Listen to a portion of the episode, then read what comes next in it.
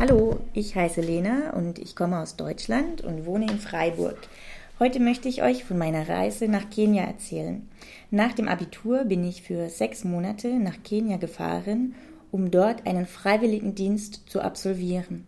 Das bedeutet, dass ich gearbeitet habe, ohne dafür Geld zu bekommen.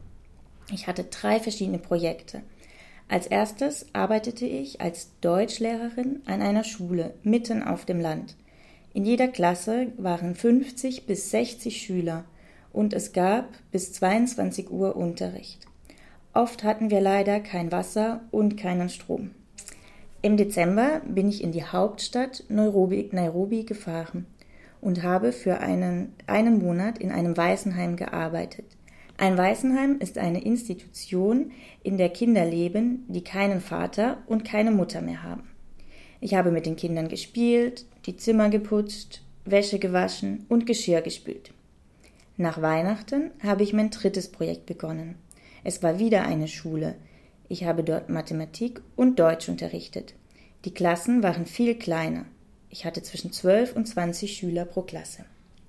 Ich habe viele positive, aber auch negative Erfahrungen gemacht. Während meiner Reise fanden die Präsidentschaftswahlen statt und es gab einen Bürgerkrieg. Das war schrecklich. Auch dass die Schüler von den Lehrern geschlagen wurden, gefiel mir gar nicht. Mit der Reise erfüllte ich mir aber einen Traum, einmal nach Afrika zu reisen.